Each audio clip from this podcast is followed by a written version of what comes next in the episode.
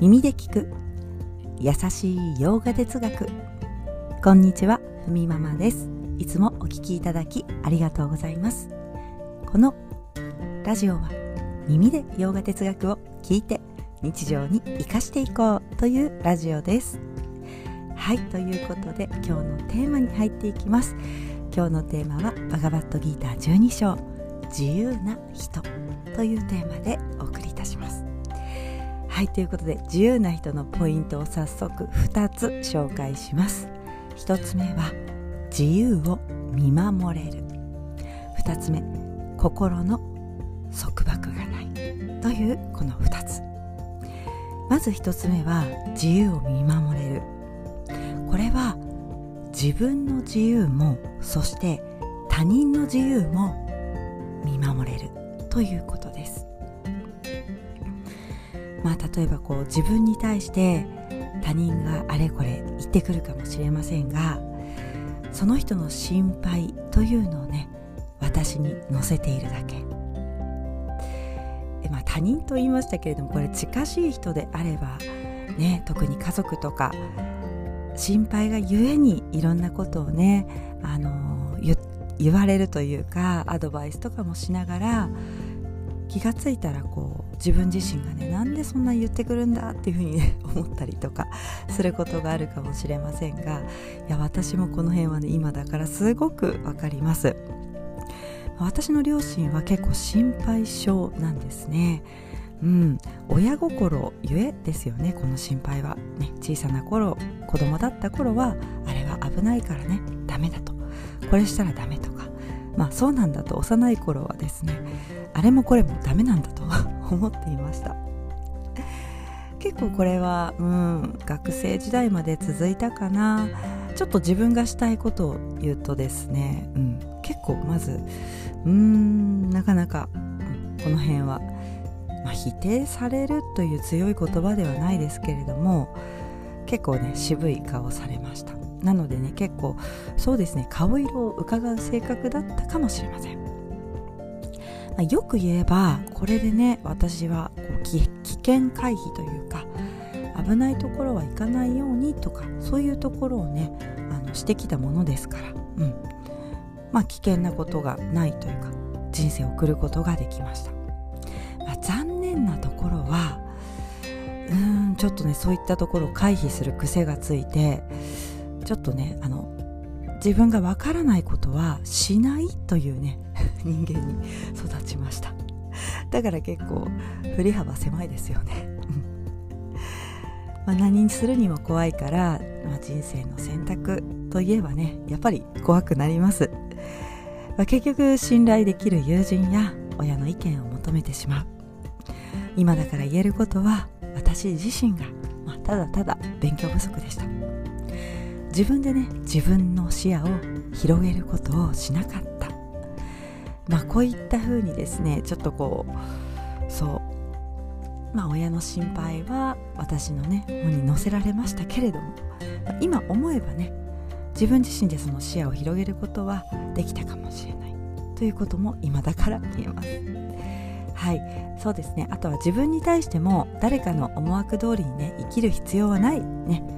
ね、そんな風に自分に言いたいなということが今だから言えます、まあ、誰もそうですが、ね、その人その人には課題があって、ね、また別の人には別の人の課題があるわけです。自由な人というのはそれを見守ることができる人なんだと、はい、では2つ目心の束縛がない。ま誰かには誰かの課題があると言いましたけれども不必要にね束縛する。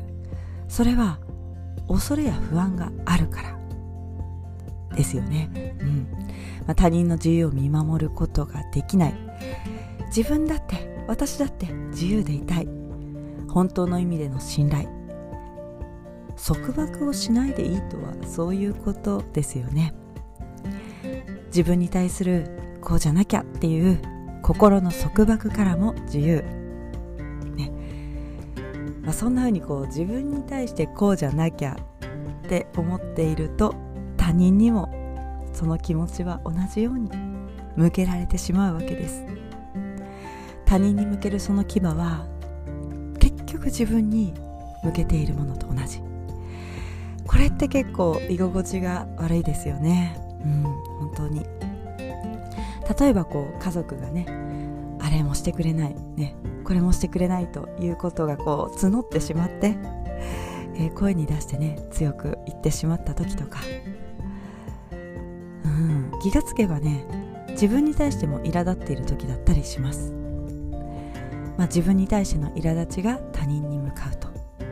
でもそれは、ね、自分に苛立ってるって気づいてない時他人に向けてしまってちょっと後悔とかしてまた自分がねダメだなんて思ってしまう、ね、そんな時ってあるかと思いますがいや私もあるんですよ。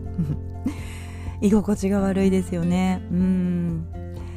ついでに言えばこう雰囲気も周りの雰囲気も悪くなってしまうと、まあ、こういったところですよね、うん。まあ、精神的にね成熟しているというのは自分に対して優しいわけです。怠けるということではなくて、ね、今日の自分も受け入れそしてまた前向きな行いを積み重ねていくということ、まあ、ちょっと余談ですが先日ねヨガクラスに参加するお友達との帰り道ね年を重ねて楽になったというふうにねその友人が語っていました。